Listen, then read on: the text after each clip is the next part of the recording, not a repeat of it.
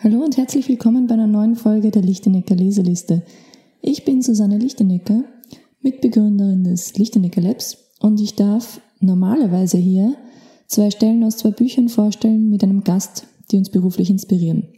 Heute ist es ein bisschen anders, weil ich war am Wochenende auf einer Konferenz auf dem Female Future Force Day in Berlin und habe da mit äh, jemandem gesprochen, Leider nur kurz, aber dennoch, und ich möchte euch da die Insights von dieser Dame, dieser Autorin teilen. Und da geht es um Brain Hacking. Seid gespannt.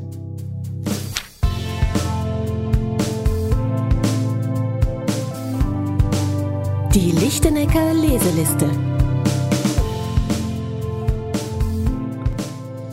Ja, hallo. Also, wie schon gesagt, heute geht es ein bisschen anders voran im Podcast.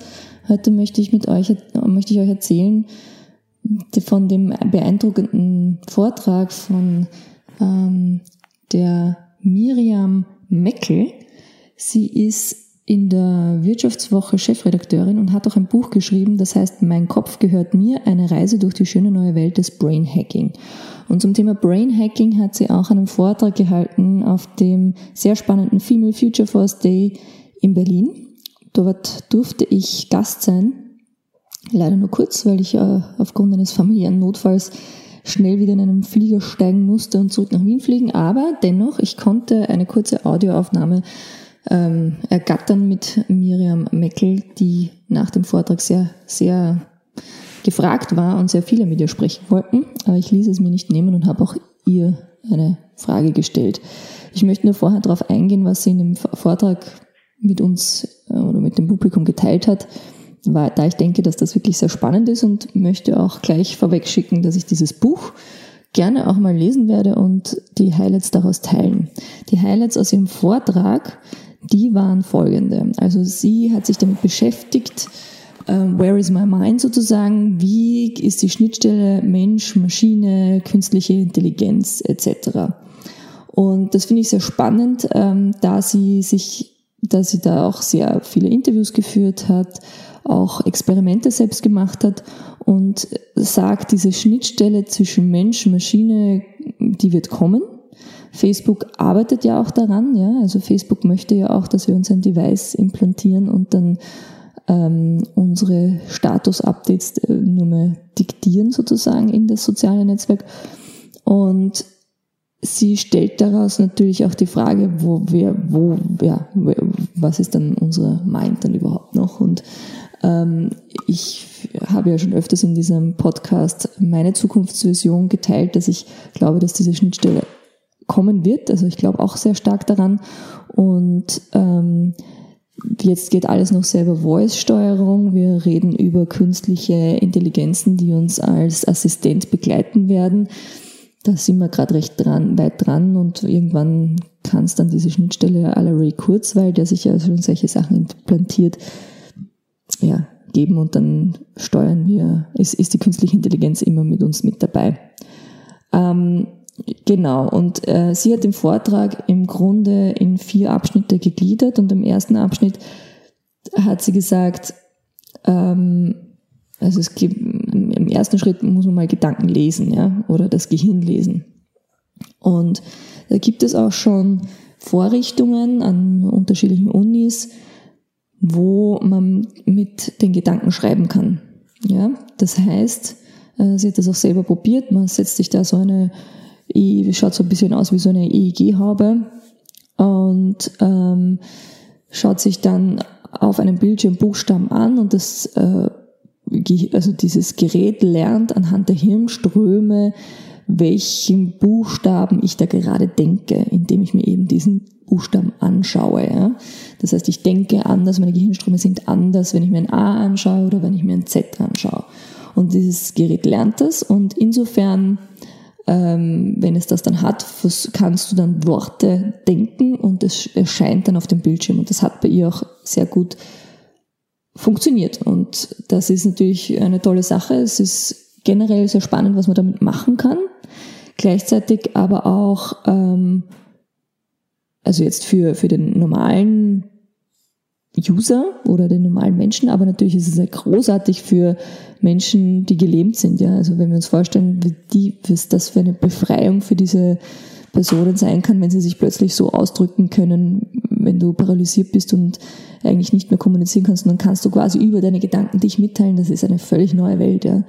Großartig und gleichzeitig auch interessant. Ja, ja, was heißt das dann wirklich? Ja? Und ich habe ähm, schon mal einen Blogbeitrag zu, dazu geschrieben, was sind eigentlich die nächsten Innovationen oder wo ist die Science Fiction hin, wenn wir uns der Science Fiction ja schon so annähern in Richtung eben Voice gesteuert, AI, Roboter etc. Und in dem Blogbeitrag habe ich ja auch erwähnt, dass ich glaube, dass ein Zukunftsfeld für uns Telepathie sein wird. Das klingt, hat teilweise noch esoterische Ansätze, wenn man das so sagt, aber genau dieses Beispiel, das sie da gebracht hat bei der Konferenz, finde ich ist genau das, ja. Genau dahin meine ich mit Telepathie, dort bewegen wir uns hin.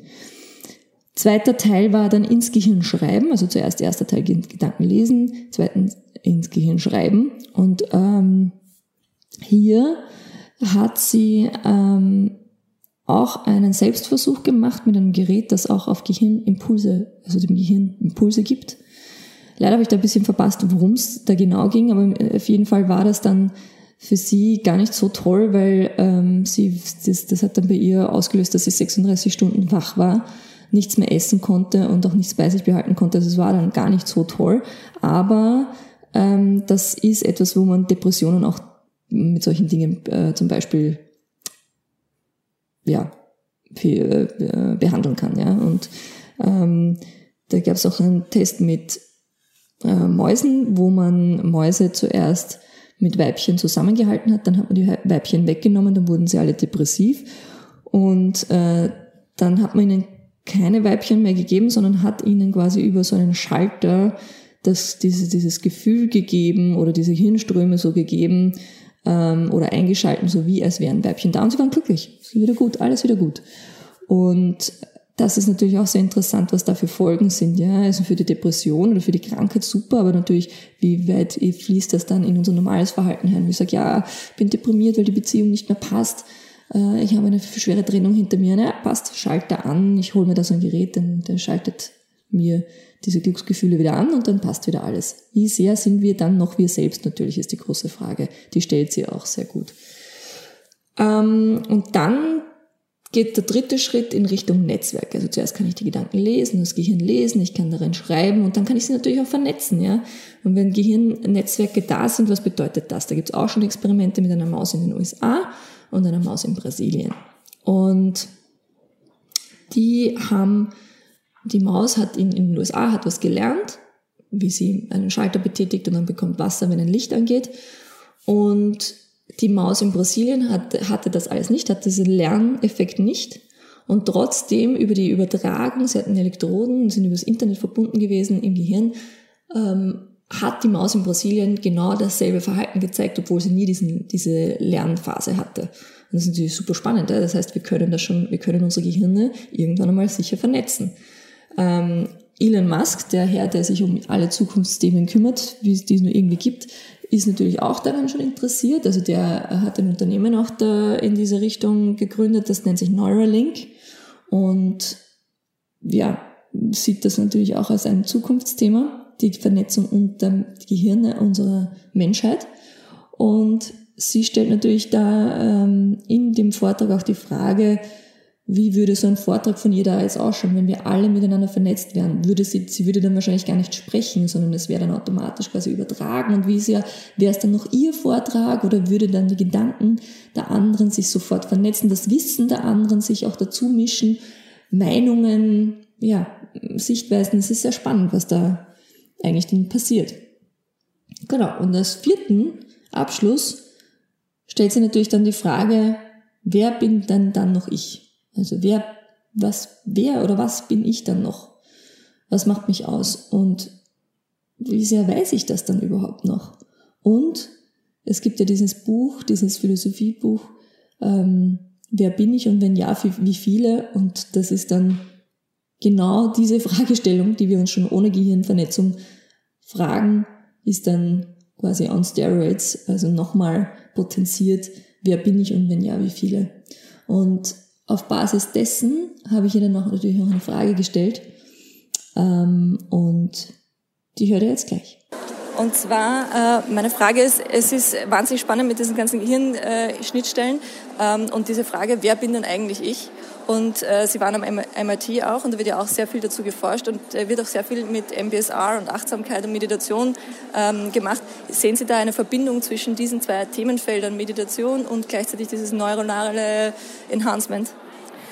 Da gibt's äh, auf jeden Fall eine Verbindung, weil Meditation ja eigentlich eine Art von ähm, von, also in Anführungszeichen Selbstoptimierung sein kann, die eben sanft daherkommt und die vor allen Dingen aus einem selber kommt, wo ich also nicht von außen eine Technik anwende, um irgendwie besser denken zu können, sondern wo ich einfach mich selber in meiner Aufmerksamkeit und meinem Fokus ähm, und äh, meiner Balance trainiere. Insofern, es gibt einen Trend, glaube ich, im Moment zur Meditation. Das sieht man ähm, auf vielen Management-Tagungen auch, dass das äh, eine große Rolle spielt. Und das ist eine ganz typische Erscheinung, wenn sehr viel technologische Entwicklung auf der einen Seite kommt, dass dann sozusagen die Alternativen auch äh, entsprechend äh, sich wieder neu entwickeln. Das finde ich eigentlich eine sehr äh, ermutigende Feststellung.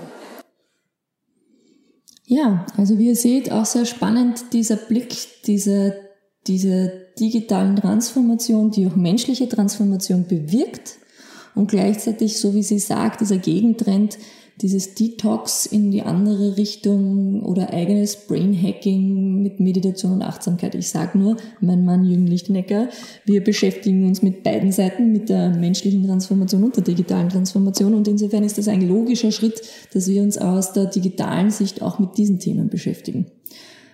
Hat mich also quasi sehr bestätigt, war super spannend, sehr, sehr eloquente Dame und spannende Frau. Und ich bin auch, freue mich schon drauf, das Buch von ihr zu lesen und teile natürlich die Highlights gerne mit euch. Dieses Mal eine Folge, die ich alleine bestritten habe. Beim nächsten Mal gibt's wieder einen Gast. Bis zum nächsten Mal. Ciao.